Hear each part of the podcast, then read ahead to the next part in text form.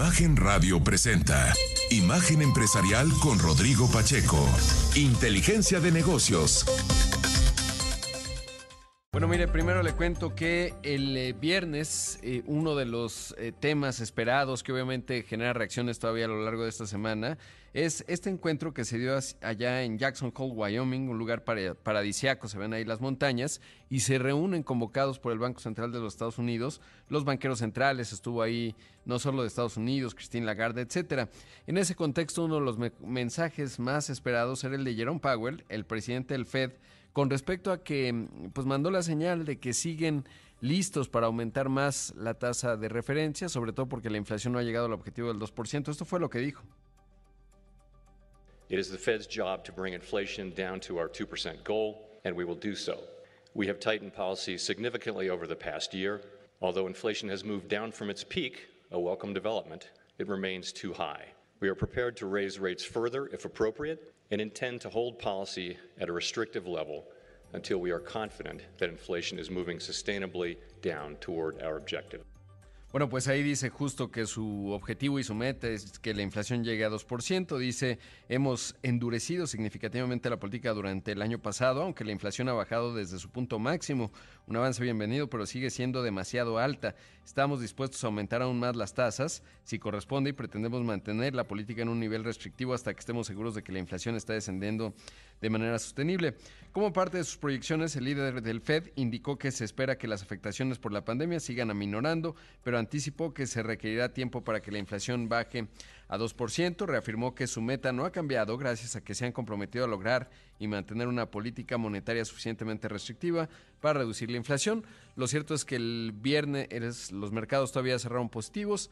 Eh, obviamente el dólar pues se ha mantenido con cierta debilidad. Ahora está cotizándose en 16 pesos con 70 centavos por dólar, obviamente frente al peso mexicano. Ya lo estaremos hablando en un momento con nuestro analista de Monex. Pero bueno, pues ahí el dato en cuanto a lo que dio a conocer Jerome Powell el viernes. Por otro lado, el gobierno de Canadá informó que a partir de ahora se unirá a Estados Unidos en el establecimiento de un panel para la resolución de controversias que se hizo en contra de México, bajo auspicios del TEMEC, por el decreto que emitió México en cuanto al maíz transgénico, en básicamente maíz blanco para el consumo humano un posicionamiento emitido en conjunto por los ministros canadienses de Comercio Marín y de Agricultura y Agroalimentación Lawrence McCauley, indicó que su nación comparte las preocupaciones estadounidenses sobre el incumplimiento de las obligaciones científicas de nuestro país establecidos en, establecidas en el capítulo de medidas sanitarias y fitosanitarias. Por otro lado, enfatizaron la importancia de que las medidas de sanidad y fitosanidad no obstaculicen innecesariamente el comercio y que estén diseñadas únicamente para proteger la vida humana, animal y vegetal. Sabe que ayer estaba escuchando una entrevista con la directora general de la Organización Mundial del Comercio, y no me extrañaría que también ahí, eh, más allá del TEMEC, pues otros países pudieran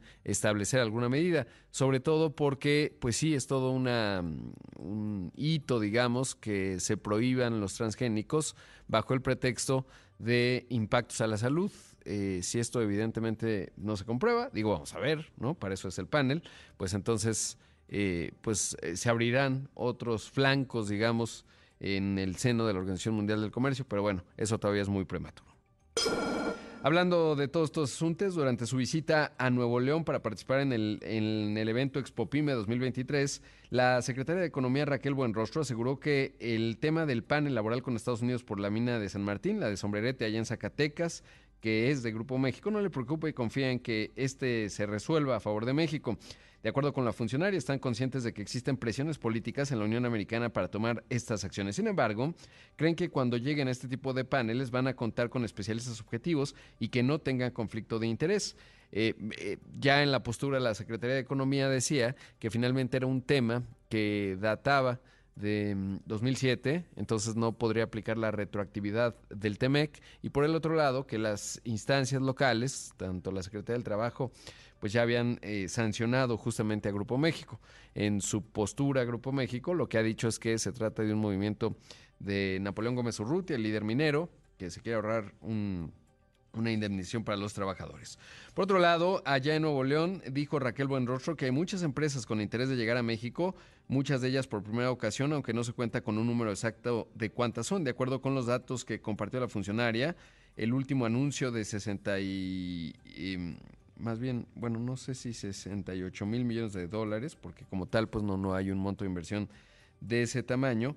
Pero lo cierto es que sí, bueno, pues en este 2023 ha sido una inversión récord. Sobre Tesla dijo que aún no está registrada su inversión y que no sabe los motivos por los que la fuente correcta para responder esa pregunta es la misma empresa. Si no la han formalizado como tal, no ha quedado el registro. Entonces, bueno, pues ahí habrá que eh, justamente esperar a que finalmente formalice. Hay varias que tienen que formalizar, por eso todavía la segunda mitad del año pues se anticipa que va a ser realmente positiva y en ese contexto habrá que esperar el dato.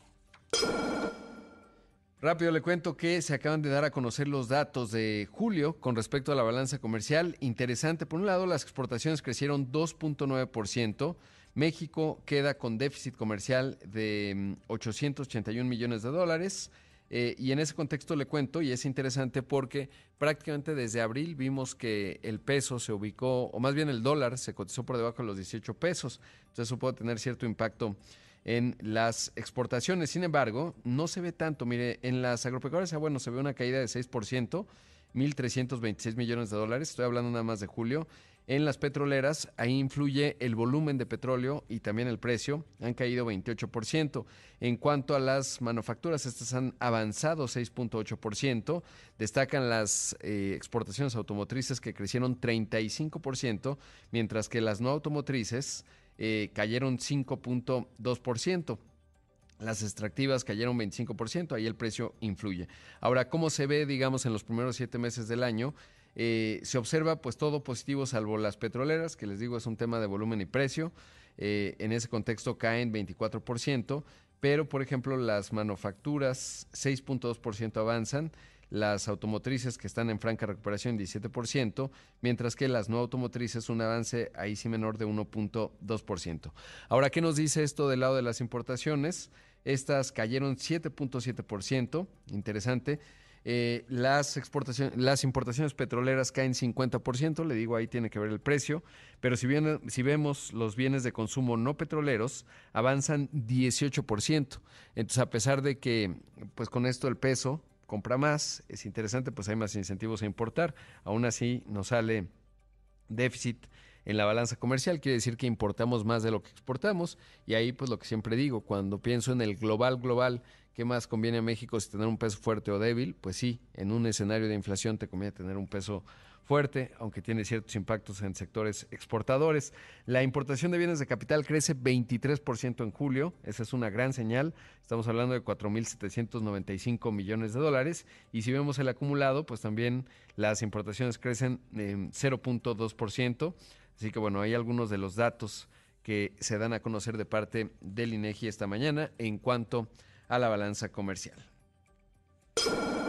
Por otro lado, le cuento rápidamente que eh, Terry Gu, el empresario fundador de Foxconn, uno de los principales proveedores de Apple, anunció hace unas horas su candidatura para ser el próximo presidente de Taiwán en las elecciones 2024. Se acuerda que el tema con Taiwán es que China cree que Taiwán forma parte de ese país, de China. Taiwán dice que no. Ahí hay siempre mucha tensión. Taiwán es el principal productor de semiconductores a escala global. Foxconn es uno de los jugadores clave, tiene operaciones obviamente en China en Taiwán, en México, etcétera. Pero bueno, pues ya se lanzó Terry Gu de 72 años. Interesante lo que eso plantea. Que por cierto, China bajó eh, el impuesto a las transacciones bursátiles y están remontando mucho los mercados. No creo que le importe mucho, pero es interesante geopolíticamente lo que está intentando Xi Jinping para reactivar a la economía.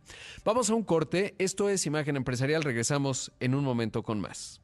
6 de la mañana con casi 17 minutos. Esto es Imagen Empresarial y me da gusto saludar esta mañana a José Roberto Solano Pérez, gerente de análisis económico cambiario y bursátil en Monex. Roberto, ¿cómo estás? Buenos días. ¿Qué tal, Rodrigo? Muy buenos días. Un saludo cordial a tu auditorio. Oye, pues, ¿cómo interpretar, digamos, el desempeño que tuvieron los mercados el viernes, luego de que Jerome Powell, eh, pues, anunció que todavía podrían aumentar más la tasa de referencia para lograr el objetivo del 2%? Y, y sobre todo, ¿Qué crees que o cómo crees que se muevan los mercados esta semana a propósito de ello? Sí, Rodrigo, como tú bien señalas, Powell mantuvo su visión restrictiva, incluso dejó claro un aspecto fundamental, dejar la, eh, la tasa en estos niveles ya considerados, es decir, con incluso ya el posible movimiento que esperamos en septiembre y de ser necesario, como tú bien señalas, algunos movimientos adicionales. Con este mensaje deja claro también otros dos aspectos, que aleja la visión del recorte que muchos esperaban de manera anticipada para este año y que los datos que serán clave para los siguientes meses, pues marcarán la pauta para sostener esta visión restrictiva o hacer alguna modificación adicional. Sí, me gustaría compartirte que las probabilidades de movimientos adicionales al, al mes de septiembre se han incrementado, por lo cual pues habrá que estar dando lectura y, de los datos relevantes. De hecho, en el caso particular de Estados Unidos, para esta semana, pues destaca el caso del PIB del segundo trimestre, ingreso y gasto personal, inflación PCI al mes de julio y los datos de empleo que como bien sabemos, Rodrigo, pues han sido también un tema muy relevante dentro de las variables para considerar esta visión restrictiva. Adicionalmente, pues para complementar esos datos de la agenda económica en Estados Unidos, hay datos de PMI manufacturero, pero consideramos que en general pues será una semana muy relevante, cerrando con los datos de empleo, lo cual pues nos ayudará a, verificar esta visión restrictiva que desde Jackson Hole la semana pasada pues ya se, se percibe en los mercados. Claro. ¿Y, y cómo, o sea, digamos, cómo ves que, cómo lo han interpretado los mercados? A mí me llamó la atención porque al inicio parecía que empezaran negativos y cerraron un poquito arriba. Obviamente, por un lado vemos eh, compañías como Nvidia, que generó una suerte de rally, pero que el conjunto de la economía de Estados Unidos se observa una cierta desaceleración, más el mensaje, pues como que se ha eclipsado, pero no está muy claro cuál es el sentimiento del mercado, al menos no lo veo yo. Sí, como tú bien señalas, de hecho la semana pasada todo parecía indicar que los mercados tuvieron un periodo de volatilidad muy importante previo a Jackson Hole y el reporte de Nvidia sería el cual marcaría la pauta como fue en el trimestre pasado para que los mercados retomaran este optimismo. De hecho, había mucha especulación si se cumpliría o superaría los estimados. Se cumple, sin embargo, digamos que el efecto positivo de este reporte se fue disipando ante obviamente la coyuntura de la Reserva Federal. Creemos que los mercados siguen sopesando o tratando de digerir, pues obviamente que el tema de la, de la, visión restrictiva se mantendrá para este año y que obviamente pues el tema de recortes que algunos participantes del mercado esperaban anticipadamente pues se va alejando. Creemos que en general sigue habiendo condiciones eh, para que los mercados puedan retomar cierto optimismo, pero será clave puntualmente evaluar tanto el tema de empleo, pero como bien sabemos, Rodrigo, los datos de inflación a mediados del mes de septiembre serán un aspecto muy clave para, para el desempeño. Eh, ¿Y cómo, cómo observas el tipo de cambio? Ahorita está en 16 pesos con 70 centavos, eh, cotizándose el dólar. Eh, ¿qué, ¿Qué esperar en ese, en ese ámbito? Sí, mira, como tú bien señalas, observamos que el peso otra vez se muestra en este canal pues de baja importante. De hecho, podríamos decir que se ubica más cercano al mínimo que ya vimos en el año del 1662. Consideramos que obviamente el tono sigue siendo que la divisa local mostrará pues, este desempeño. De hecho, desde el mes de junio, desde el mes de junio hasta la fecha, digamos que en este canal de baja no vemos que, eh, que vamos hay un repunte por arriba de los 17.50, lo cual hace que todavía esta tendencia se pueda eh, mostrar. Algún aspecto de volatilidad podría sumar o generar que la divisa pues muestre cierta depreciación, pero déjame compartirte un dato, Rodrigo. Los shocks que hemos visto en el 2023 han implicado que cada vez que la divisa pues obviamente se ha depreciado, el regreso a este canal de apreciación ha sido más corto. ¿Qué quiero decir con esto? Que los shocks o las noticias que han implicado depreciación, cada vez el efecto, la fortaleza de la divisa local, pues ha sido más marcada. Creemos que estos niveles serán todavía, pues serán clave evaluar con los datos de empleo para el día viernes en Estados Unidos y veríamos que sí, hay más probabilidad de que reconozca este nivel mínimo que ya observamos en el año. Y me gustaría compartirte, Rodrigo, hicimos hace un tiempo una revisión otra vez al estimado del tipo de cambio. Para este año esperaríamos que este cierre en 17.80 y para el año 2024 en 19 pesos. Qué interesante, sí, el próximo año sin duda Supongo que ahí está planteado, bueno, los, eh, las cifras, pero al ser un año de ruido electoral, eh, pues va quedando claro eh, que eso aplaza decisiones de inversión, por ejemplo, para muchas empresas, etcétera, genera cierto grado de incertidumbre y quizás ahí 19. Claro, si, si vemos, digamos, las proyecciones eh, desde el año pasado, cuando sí se veía la posibilidad real de una recesión importante en Estados Unidos, que no se materializó afortunadamente, y eso tiene que ver con mucho con México. Por ejemplo, en términos de el volumen de exportaciones que tenemos, eh, por ejemplo, en las remesas, por ejemplo, en la inversión extranjera directa, la inversión de cartera, eh, etcétera. El em, justamente en ello, pues tiene que ver el diferencial de tasas que en la inversión de cartera eh, finalmente, pues eso ha sido un factor positivo en términos del tipo de cambio, que hace un rato comentaba las exportaciones, y si bien si se ve, por ejemplo, una caída en las exportaciones petroleras, consecuencia de precio y volumen, eh, no tanto, o no se ven tanto, por ejemplo, en las manufacturas automotrices, ¿no? Que han estado creciendo y que son, eh, junto con las manufacturas no automotrices, pues los componentes más importantes.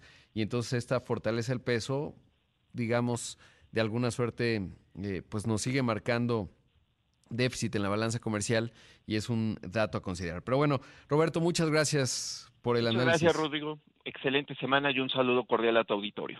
Ahí escuchamos a José Roberto Solano Pérez, gerente de análisis económico cambiario y bursátil en Monex.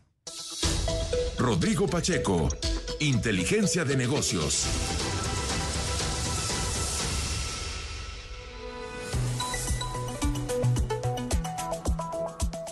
Mire, le cuento que se da a conocer el dato del desempleo al segundo trimestre, el informe que hace el INEGI en la encuesta de ocupación y empleo. Es interesante porque se ubica en 2.8%, muy bajo. Hay que recordar que ahí se considera empleo formal e informal. Estamos hablando que disminuyó en 223 mil eh, personas que ahora eh, ya están ocupadas. El, el, número absoluto de personas desocupadas en México es de 1.694.000 personas.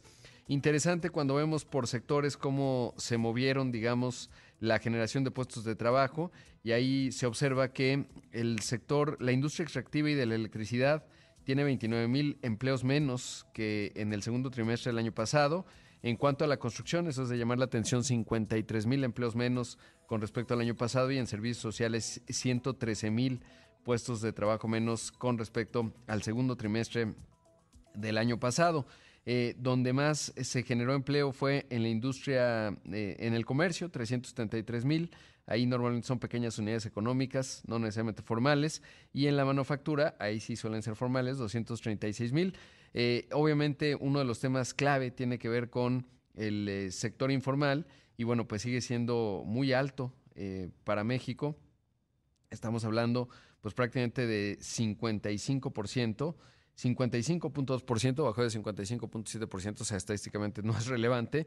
Eh, y este, bueno, pues es uno de los temas clave. Recientemente lo platicábamos en entrevista justamente con Santiago Levi, eh, en, la primera emisión con Pascal y yo. Y en ese contexto decía algo interesante Santiago, que ahora lo estaba reflexionando antes de entrar al aire, y es, eh, pues que sí, no se puede hablar de un sector informal digamos, estamentado, sino que los trabajadores formales luego pasan a la informalidad, regresan a la formalidad, etcétera. Pero bueno, pues eso implica una estructura económica poco productiva en donde el empleo formal subsidia justamente al empleo informal y bueno, pues es un asunto clave. Le recomiendo mucho el artículo de Nexos de Santiago Levy. Si pone Santiago Levy Nexos, el título es ¿Qué falló?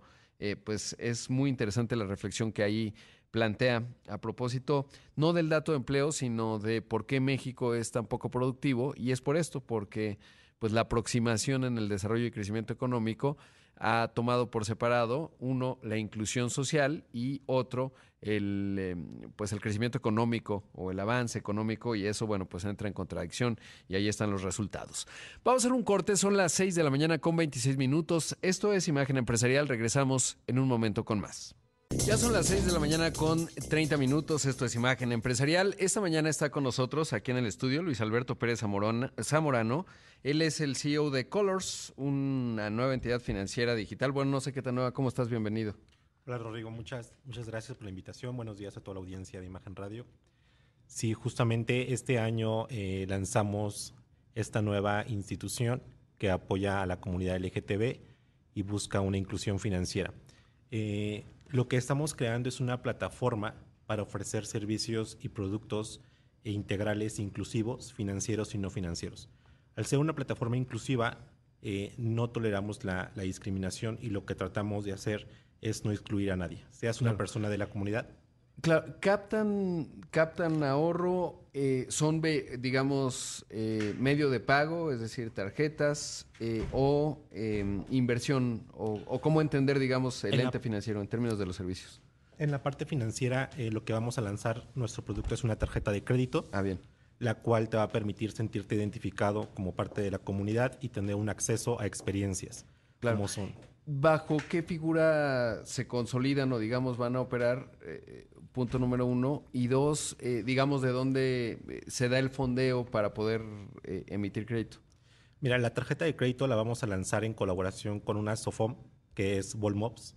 Okay. Y el fondeo de, de, este proyecto lo hacemos a través de XY Booster, el cual apoya los proyectos con un sentido social. Claro. Ahora, ustedes nacen evidentemente sobre todo con un acento, y si no, por favor, corrígeme, eh, muy puesto en lo social, ¿no? En esta parte de la inclusión más que un sentido específicamente comercial, porque claramente en, la comunidad LGBT más, bueno, ya ves que se le suman iniciales y luego ya me las pierdo, pero el punto es que pues puedan tener justamente acceso a servicios financieros, porque supongo yo hay una oportunidad además de mercado, dado que todavía existe discriminación, lo cual parecería absurdo, ¿no? Por su, su digamos, su, su opción pues tanto personal particularmente, que no debería ser un asunto desde el punto de vista personal, ¿no? Sí, hoy en día eh, creo que nos han tratado mucho de invisibilizar y lo que yo busco es visibilizar a la comunidad y no solo estar presente en un mes del orgullo poniendo los colores que nos representan en la institución, sino buscar y crear productos y servicios que ataquen nuestras necesidades. Claro, o sea, cuando reviso, por ejemplo, los datos del INEGI, recientemente publicaron una encuesta y sí eh, es, eh, pues, para los que quizás no estamos tan sensibilizados, el nivel de discriminación que perciben pues es significativo y de ahí la oportunidad. ¿Qué, qué, detectas en términos de eh, por qué hacerlo? O sea, ¿cuál es la experiencia, digamos, cuando quieren obtener una tarjeta de crédito, etcétera, las personas que pertenecen a la comunidad? ¿Qué, ¿Qué ocurre y sobre todo dónde está la oportunidad de lo que ustedes están haciendo en Colors y sobre todo los retos que muy bien la, intención social, pero luego viene la gestión, que no es un tema menor en cuanto a evaluar el riesgo y todas esas cosas que hay que hacer. Claro, mira, una de las partes importantes es que nuestra tarjeta te sientas identificada con ella. Desde que tengas el nombre en tu tarjeta como te gusta que te llamen, porque a veces ah, una persona transgénero que, es, que está registrada bajo un nombre de Carlos se quiere llamar Carla, por ejemplo, desde ahí notamos la inclusión. Y no solo inclusión en el ámbito para la comunidad LGTB, sino en personas con alguna discapacidad visual, con una discapacidad auditiva, teniendo en nuestras plataformas eh, pues esta, esta comunicación para ellos. Claro. Oye, ¿y cómo esa parte va a ser interesante, la parte legal? Porque el sistema no va a cambiar, ¿no? Entonces eso va a ser interesante en términos de cómo queda registrado ante ustedes el cliente y cómo se genera eso, porque la CNB, la Comisión Nacional Bancaria de Valores, pues te dice, pues es el nombre que viene en el acta, ¿no? Y entonces ese es todo un tema. Sí, la parte del onboarding va a ser conforme tú te registraste en, tu acta de nacimiento. Sin embargo, en tu plástico sí te vas a poder identificar como te gusta que te llamen. Pero la parte de la, de la identificación del cliente va a ser la misma. Oye, ¿y qué hay, digamos, de eh, cómo se comporta? ¿Es afluente, no es afluente en esa parte otra de negocio? Que la tienes que tener muy clara, ¿no? Porque también eh, cuando tú, cuando cualquier entidad emite un crédito, pues tienes que evaluar si te van a pagar o no. Si no te pagan, pues estás en un problema y tu tasa de morosidad se eleva. En ese caso, ¿cuáles son las características que, que, vas perfilando en términos del mercado y qué tipo de consumidor es? Si se puede diferenciar o es indiferente, ¿no? Que eso también es cierto en términos de la media nacional, por ejemplo, si uno ve, porque cuando uno ve un producto financiero normalmente atacan un segmento del mercado, ¿no? Y lo identifican por ingresos, urbano, no urbano, etcétera. En este caso, ¿qué, ¿qué, tienes visible con respecto a los datos? Mira, desde que somos inclusivos tratamos de no excluir a nadie. Entonces, justamente para perfilarlos a la tarjeta de crédito, vamos a lanzar por detrás un producto de crédito digital para ir generando, uno, personas que no tengan historial crediticio o que tuvieron algún problema en algún momento con un crédito, irlos eh, generando nuevamente confianza en el sector financiero con montos pequeños a corto plazo y así puedan ser acreedores de la tarjeta de crédito en un futuro. Hoy tienen un objetivo, digamos, ¿cuándo, ¿cuándo lanzan la tarjeta? Y, o sea, ¿cuándo crees que va, a empezar a ocurrir? ¿Y cuál es la proyección, digamos, en los primeros 12 meses? ¿Cuántos clientes estiman que pudieran llegar a tener? Mira, eh, ahorita en el mes de diciembre ya vamos a empezar a realizar pruebas eh, internamente con la tarjeta. Si todo sale bien y no hay ninguna falla, en, en el primer trimestre del próximo año estaría lanzando al mercado. Eh, actualmente contamos de la marcha a la fecha con 23 mil suscriptores que esperan el lanzamiento de la tarjeta y sigue creciendo en promedio 200 suscriptores diarios. Estamos hablando de que alrededor de unos 50 mil, 30 mil usuarios estarían teniendo esa tarjeta de crédito en el primer semestre del año. Claro. ¿Y cómo fue el acuerdo con, con la, con la SOFOM? Eh, digamos, ¿cómo se acercaron a ellos y cuál, fue, cuál es la lógica del, del acuerdo comercial?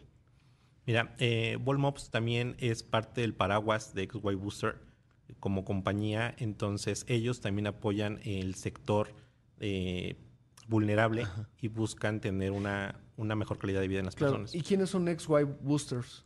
O Booster, perdón. XY Booster es una compañía que apoya a las startups como esta, siempre y cuando tengan un sentido social en la vida. ¿Es de Estados Unidos o...? No, es mexicana. Mexicana. O sea, es como una, ¿qué diríamos? ¿Un fondo de capital de riesgo? Podríamos decirlo, sí. ya, bien. Nace en México, sin embargo, bueno, eh, se ha ido eh, abarcando, extendiendo en Nueva York, en Barcelona, y bueno, sigue, sigue creciendo. Ah, qué interesante. Y en ese contexto, eh, ubicas, o sea, digamos, cuál será su estrategia a partir del primer trimestre del otro año para hacerse visibles? Obviamente, pues ya decías, estuvieron en la marcha, ahí fue una gran captación, supongo que en cada evento, hito de la comunidad, pues eh, ahí estarán eh, presentes, pero ¿cuál será la estrategia, digamos, para hacerse visibles y captar muchos clientes? Pues mira, una de las estrategias es justamente el propósito social que tenemos. No solo buscamos eh, estar presentes como, un producto, como un servicio, sino ayudar a la sociedad. Lo que se busca es apoyar a las personas con VIH como parte de, de la estrategia y bueno, creo que la comunidad es una comunidad muy leal y no hay mejor publicidad que la de boca en boca. Claro, y, y sobre todo, bueno, pues esta parte que como bien señalas, que es la lógica de ello, eh, pues eh, justamente personas que no pueden tener el primer punto de dato para empezar a generar un historial crediticio y eso te complica la vida de manera significativa. Ahora, eh, ¿cómo, ¿cómo se te ocurre o cómo, digamos, decides lanzarte a hacer lo que no es un tema menor? Supongo que de aquí a diciembre estás con un montón de trámites, es bien complejo. ¿Qué es lo que te, te llevó a impulsarlo, además de lo obvio, ¿no? Esto que ya me decías, tener inclusión, eh, etcétera, pero, pero ¿qué te llevó a dar ese primer paso? Mira, para empezar, bueno, yo soy una persona de la comunidad y qué mejor que yo para entender las necesidades de nosotros. Eh, durante 10 años de carrera en el sector financiero me di cuenta que estábamos muy invisibilizados y la comunidad si fuera un país al día de hoy representaría la quinta potencia económica a nivel global. Entonces yo creo que es momento. ¿Y en México cómo los ves como sector? O sea, así como sería la quinta potencia económica global, en México eh, quizás no hay un dato, o sea, no lo puedes comparar. Hay cinco entidades, ¿no? La Ciudad de México, Estado de México, tercer lugar Nuevo León, cuarto Jalisco, quinto Veracruz. No sé si se puede comparar en esos términos, pero ¿qué, qué tan vibrante es desde el punto de vista económico? En México eh, representa un, un porcentaje bastante interesante, ya que es una comunidad que ahorra, gasta mucho, y sobre todo eh, le gustan las experiencias en viajes, o sea, no se limitan en, en, en, ello, ¿sabes? Y yo creo que en cualquier país, ¿eh? o sea, lo es sí, o sea, el ingreso disponible y, en, exacto. exacto. Sí, sí, Y por eso vemos muchas veces empresas de consumo que están centradas totalmente, volcadas, porque el poder adquisitivo es, es muy importante. Pero bueno, el, el origen, digamos, de lo que impulsa Colors, de acuerdo a lo que me has dicho esta mañana, pues tiene que ver con la inclusión, ¿no? Que no haya exclusión financiera por un tema de preferencia eh, de identidad eh, sexual, ¿no? Eh, que eso es un asunto, cuando uno ve los datos, pues ahí queda retratado, a pesar de que quizás para otra parte de México esa problemática no es visible, pero claramente pues allá habrá un espacio y muy interesados en ver cómo se va dando el desarrollo y que vuelvas aquí para platicar de la experiencia de Colors. Muchas gracias. Claro que sí, gracias Rodrigo. Ahí escuchamos y vimos a Luis Alberto Pérez Zamorano, que está aquí en la cabina, el CEO de Colors. Vamos a hacer un corte, esto es Imagen Empresarial, regresamos en un momento con más. Son las 6 de la mañana con 45 minutos. Esto es Imagen Empresarial. Esta mañana está aquí en el estudio Juan Francisco Aguilar, el director general de Dell en México. ¿Cómo estás? Bienvenido. Hola, ¿qué tal? Buenos días. ¿Cómo estás, Rodrigo? Muy bien, encantado de que estés aquí. Tuviste, y ahora lo platicamos fuera del aire, una semana muy intensa. Estuvo acá Michael Dell la semana pasada, el fundador de Dell. Y comienzo por ahí. ¿Qué es Dell hoy? ¿Cómo entenderla? Pues es una compañía que se ha transformado de manera significativa. La tecnología se está transformando. ¿Cómo describirías hoy Dell en México? No, pues ya es eh, Dell, es la empresa esencial de infraestructura para muchas plataformas de lo que se está corriendo, entre ellas un enfoque muy especial en todo un ambiente multinube, un ambiente a proteger a las empresas con diferentes soluciones en todo esto que es ciberseguridad. Eh, tenemos toda la infraestructura eh, para todo lo que es inteligencia artificial ahora, que pues hemos visto este, el boom de lo que está ahora, especialmente este año, y pues todo lo que se conoce de él, como son todos los equipos de cómputo, portátiles, de escritorios, servidores, y pues todo lo que tiene que ver las unidades de almacenamiento, pues donde corre toda la información, y como lo dije al principio, tanto, pues le decimos nosotros on-premise, que es pues prácticamente en la localidad, en, donde, donde están los data centers, hasta todo lo que es el ambiente de nube, ¿no? Claro, si hoy viéramos la mezcla de la compañía en México, ¿qué porcentaje tendría que? Por ejemplo, los antes pues nació la compañía con Michael Dell con las, las computadoras de escritorio, ¿no? Ahora, después hicieron laptops, pero ahora, como bien lo, lo refieres, es una transformación total, ¿no? Todo vive en la nube, la inteligencia artificial requiere un montón de cómputo que no necesariamente está on-premise, ¿no? Evidentemente. En fin, ¿cuál es hoy la mezcla, digamos? ¿Cómo se, cómo se divide? Mira, es casi la mitad de todo lo que tiene que ver cómputo personal, todo lo que es, le llamamos nosotros cómputo comercial, PCs y laptops. Eh, un, cerca de más de un 30% de todo lo que tiene que ver almacenamiento y servidores y todo. Recordarás que Dell eh, compró EMC cerca de hace 7, 8 años, entonces eso vino pues como decimos en inglés, un chunk interesante a esa parte del negocio y después un componente de más, casi más de 20% de todo lo que son servicios, servicios desde eh, eh, garantías, mantenimientos, puesto a puntos, migraciones, todo lo que tiene que ver alrededor de todo lo que son las plataformas de cómputo, ¿no? Claro. Eh, y, ahí va otra pregunta, Juan Francisco. tú tienes mucha experiencia, obviamente. ¿Cómo ves que es la, la brecha eh, eh, tecnológica entre un mercado como el mexicano, que a su vez obviamente pues tiene enormes diferencias, pero pensemos si sacamos un promedio del mercado mexicano versus Estados Unidos, que es uno de los mercados más sofisticados, eh, centro de mucha de la innovación, ahora la inteligencia artificial regenerativa prácticamente nace en Estados Unidos, y en ese contexto, ¿Cuál es la brecha? ¿Se ha achicado? ¿Se ha alejado? ¿Hoy se está haciendo más grande? ¿Cómo, cómo está? Pues mira, precisamente por eso vino Michael Dell a celebrar con nosotros. Llevamos tres años increíbles aquí en México. Este, inclusive eh, comentó, somos una empresa de más de mil millones de ya, aquí en México. Entonces, pues imagínate ya el tamaño de lo que es. Somos a nivel Dell el número 12 entonces se ha cerrado muchísimo la brecha.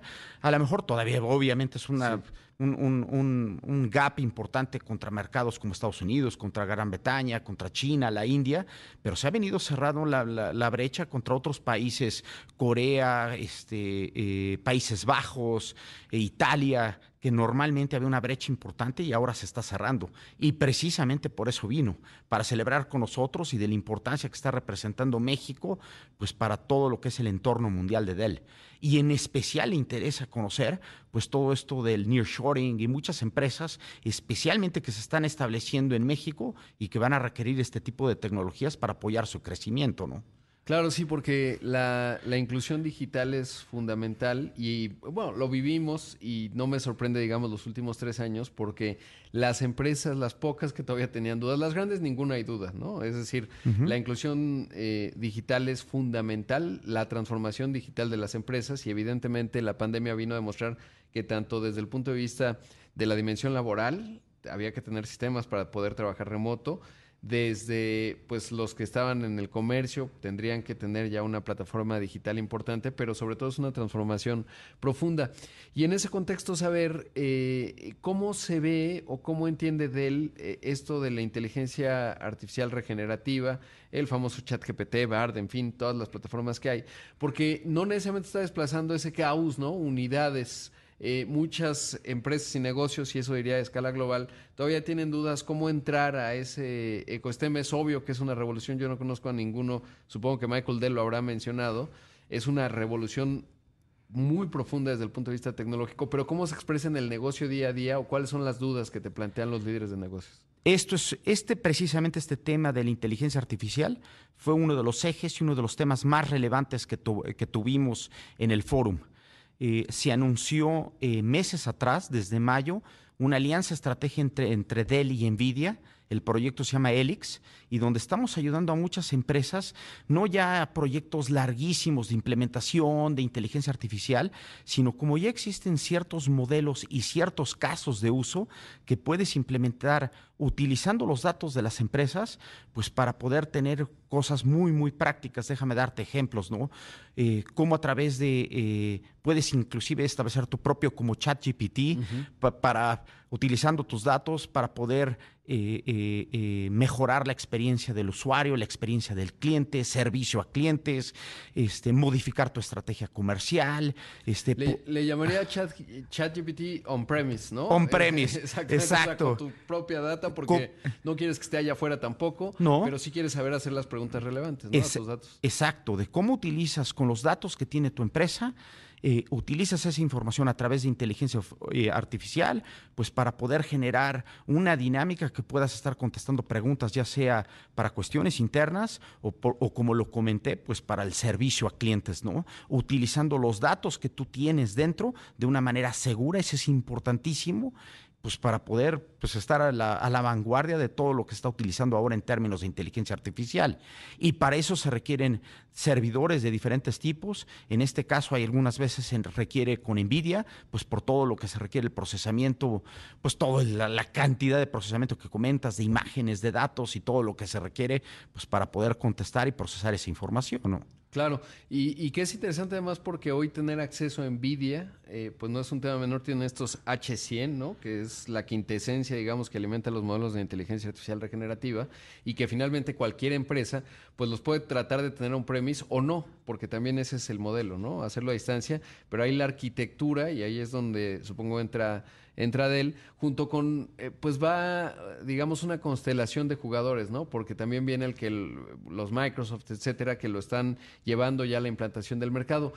¿Y cuál dirías tú que es cuando te plantean inquietudes con respecto a ello, qué clase de inquietudes son? ¿Son todavía muy de primer paso en términos de, oye, ¿cómo se hace, Juan Francisco? O ya mucho más específicas de, cómo manejo mi inventario con inteligencia artificial regenerativa y qué preguntas me podría dar con respecto a la estructura de los datos que ya tengo. Mira, la mayor parte de preguntas que hicieron a Michael, que yo estuve en muchas de estas este, reuniones que tuvieron, era, oye, este, ¿cómo lo implemento? ¿Por dónde le llego?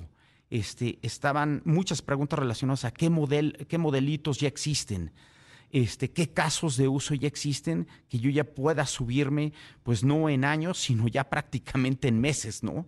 Por ahí van muchas preguntas en eso. Y otra que me faltó mencionar aquí, que es todo lo que es el procesamiento de borde o lo que es el edge. Este, y que también requiere mucha inteligencia artificial pues para procesar información, ejemplo, este, recuerdo que salió mucho el computer vision, por decir algo, para el procesamiento de imágenes.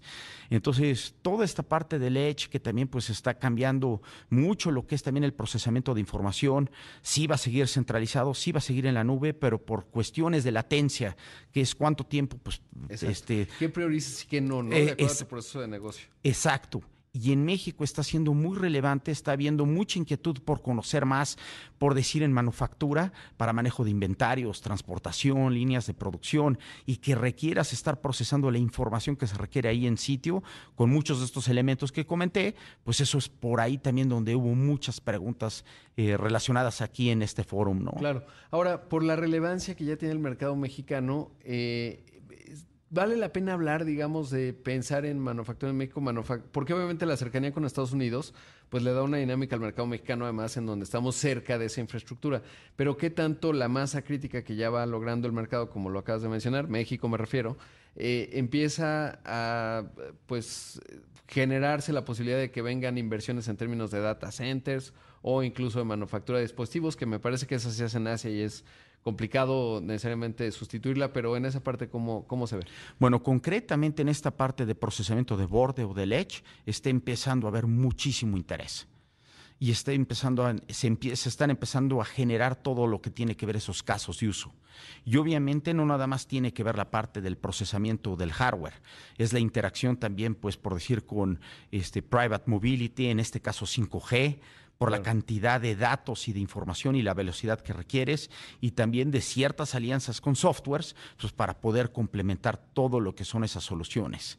Vamos a ver, inclusive lo anunciamos en este foro, se estima, ni siquiera estamos hablando de los siguientes 5 o 7 años, los próximos 3, 4 años, más del 70% del procesamiento va a ser procesamiento de borde.